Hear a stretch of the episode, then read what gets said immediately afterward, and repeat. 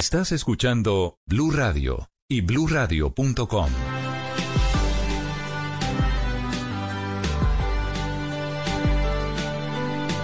Ya había ocurrido una emergencia hace algunos meses en la misma mina de carbón que ha sido escenario en las últimas horas de una tragedia que está en pleno desarrollo.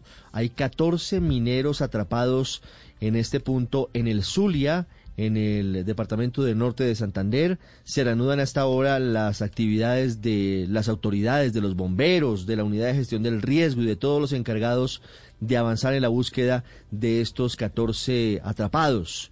Hay cada vez menos esperanzas o probabilidades de hallarlos con vida. Juliet Cano, ¿cómo inician las labores de búsqueda en este miércoles? Ricardo, buenos días. Nosotros seguimos aquí en el municipio de Zulia. Ha sido difícil eh, que avancen en las labores de búsqueda porque aún hay presencia de gases tóxicos en esta mina El Mestizo, en este municipio. Las 14 personas siguen atrapadas. Los familiares estuvieron hasta altas horas de la noche buscando respuestas, hablando con la Agencia Nacional de Minas, con Salvamento Minero. La Agencia Nacional de Minas explicó que se ha trabajado en dos frentes, sin embargo, ha sido difícil por la presencia también de gas metano están llevando un extractor en estos momentos para poder sacar esos gases tóxicos y también se está brindando ventilación para que el equipo de rescate, unas 50 personas que integran este equipo, puedan avanzar con esas labores. Los mineros están en diferentes socavones, es lo que ha explicado la Agencia Nacional de Minas. Los familiares siguen a la espera de respuestas. También ha dicho el secretario de Minas del departamento que luego de esta explosión se registró un incendio en la mina y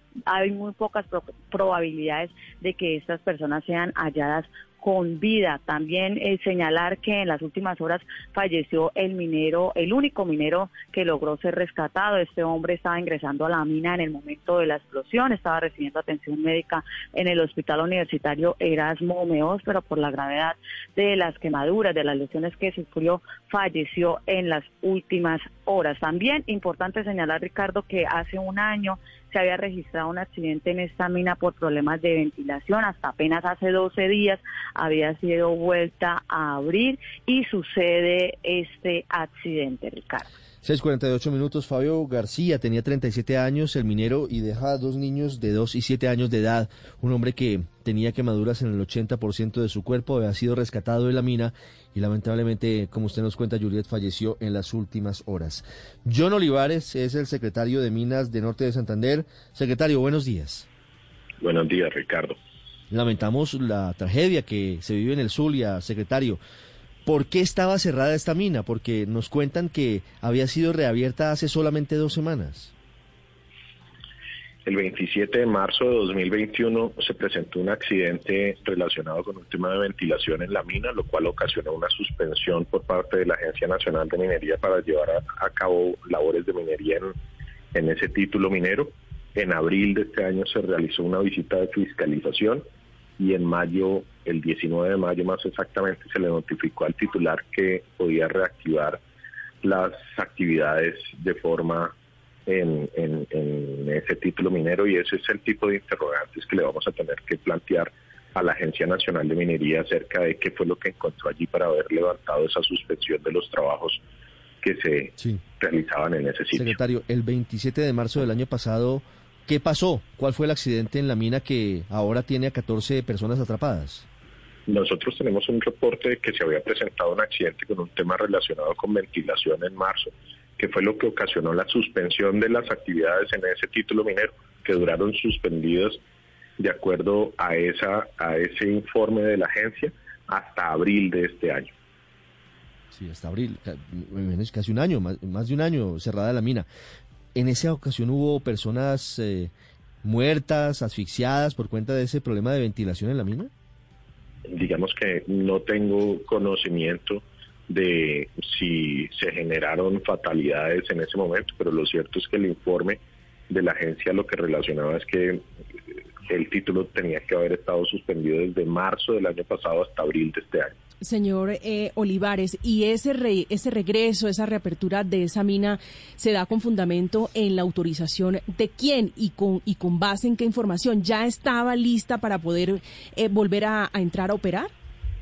la Agencia Nacional de Minería, que es la encargada de realizar la fiscalización minera a nivel nacional, es quien realiza la visita de fiscalización al título minero, encuentra que las condiciones de seguridad en el sitio para trabajar son las adecuadas y levanta la suspensión eh, que tenía sobre el título para que pueda regresar a los trabajos. Sí.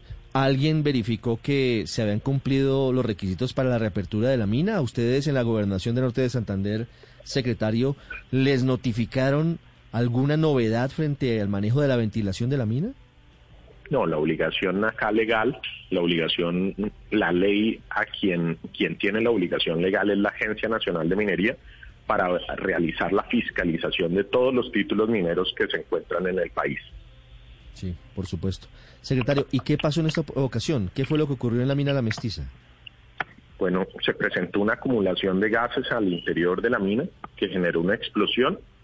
Esa explosión después derivó en un incendio eh, por, por, digamos, el polvo de carbón que se encontraba allí y, posteriormente pues una generación de gases contaminantes producto de ese incendio.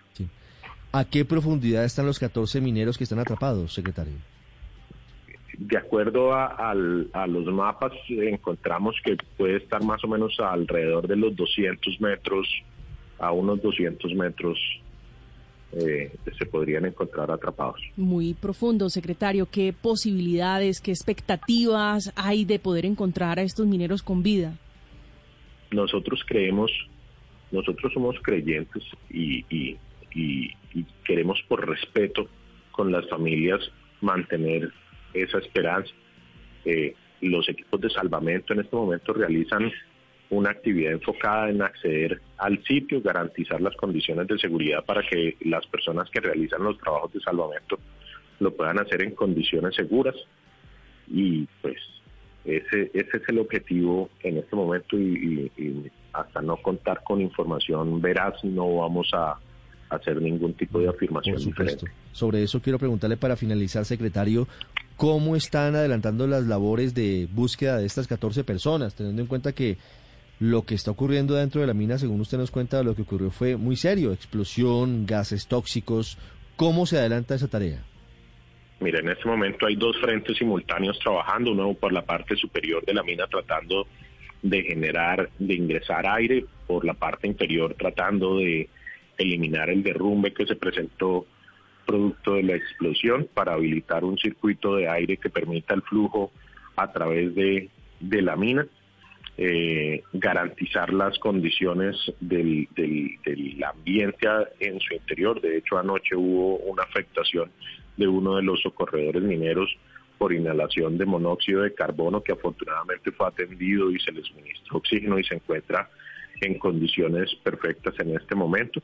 Pero eso es solamente un reflejo de las difíciles condiciones de estos hombres que adelantan las tareas de salvamento al interior de la mina en este momento. Las 6 de la mañana, 54 minutos. Es John Olivares, secretario de Minas de Norte de Santander. Secretario, lamentamos esta explosión en la mina La Mestiza. Estamos pendientes de las labores de búsqueda de, de los atrapados, de los 14 mineros atrapados. Ha sido usted muy amable.